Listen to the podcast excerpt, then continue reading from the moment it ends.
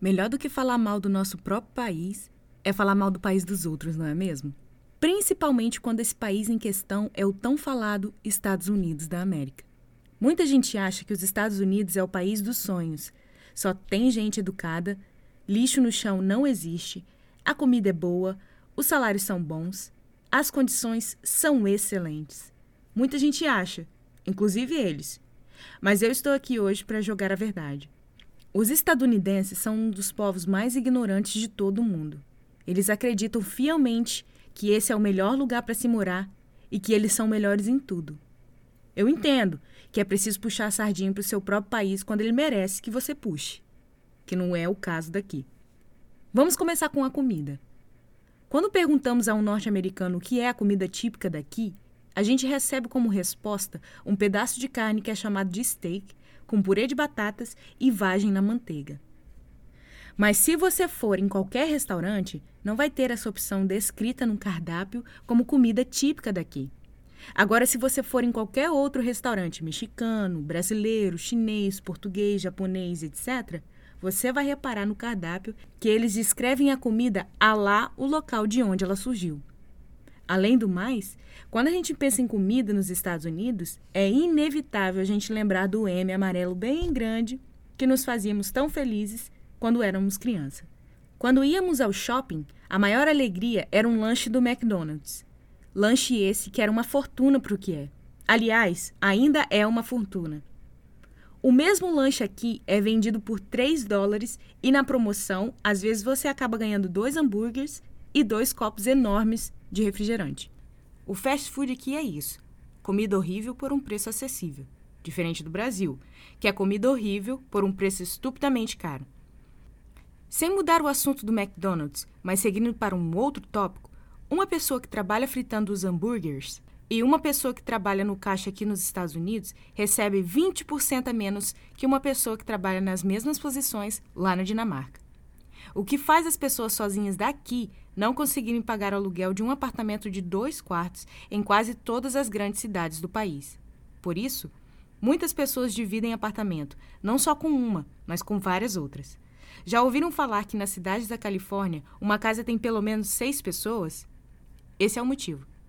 Sem falar que os estadunidenses trabalham por ano 137 horas a mais que os japoneses, 260 horas a mais que os ingleses e 499 horas a mais que os franceses. Fora que para viver numa situação ok, você tem que trabalhar pelo menos 40 horas por semana. O que quase não te sobra tempo para mais nada além do seu próprio trabalho na semana. Não é à toa que os Estados Unidos lideram o ranking de doenças mentais e físicas, porque mais trabalho é igual a mais estresse, e mais estresse é igual a uma baixa qualidade de vida fora os outros fatos que são de dar dor de cabeça em qualquer um.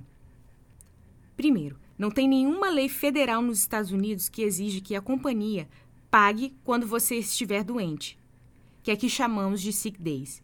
Nem mesmo os feriados, eles não recebem por isso. Pelo menos 134 países têm leis que definem a duração máxima da semana de trabalho. Nos Estados Unidos, não tem. Os Estados Unidos é o único país de primeiro mundo sem nenhum benefício nacional de licença maternidade paga. Isso mesmo. Enquanto a média é de pelo menos 12 semanas de licença remunerada em qualquer lugar fora da Europa e pelo menos mais de 20 semanas dentro da Europa, os Estados Unidos oferecem o total de zero dias de licença remunerada. Existe um grande hype dentro dos Estados Unidos e fora dele. Quem vê de fora pensa que é isso tudo mas na verdade não é. E eles, como um povo ignorante que são, não entendem que eles precisam ir para as ruas para mudar a situação. As leis dos Estados Unidos, elas foram criadas para proteger companhias, para proteger bilionários, para proteger gente que tem dinheiro. Quando eu perguntei para minha sogra o que ela achava sobre a licença maternidade, ela disse: Bom, eu não tenho que pagar nada para ninguém. Imagina você tendo uma companhia e aí você tem três funcionários. Três funcionários aparecem grávidas. O que, que você vai fazer? E ela ainda adicionou que ela não se sente na posição de pedir alguma coisa do governo, que o governo deva alguma coisa a ela.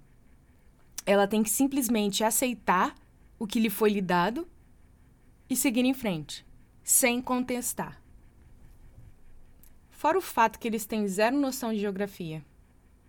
Por exemplo, já me aconteceu várias vezes de me apresentar para uma pessoa nova e falar: sou brasileira. E a pessoa automaticamente tentar falar em espanhol comigo. Eles não sabem que no Brasil a gente fala português. E eles também não sabem que foram os portugueses que nos colonizaram. Entre outros fatos históricos que eles não sabem.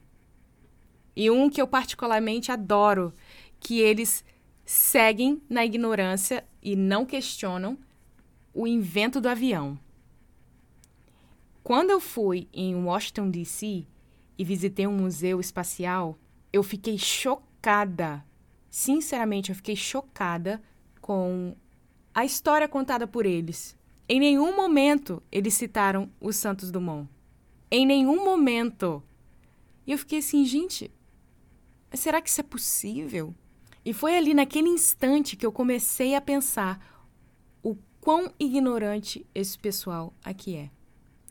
Fora quando vem me perguntar se eu tinha onça pintada como animal de estimação, se eu comia com os macacos, se eu tinha cobra no meu quintal. Essas coisas que fazem a gente dizer: Pardon my English, mas eu vou ter que te mandar tomar no cu. Muito obrigada.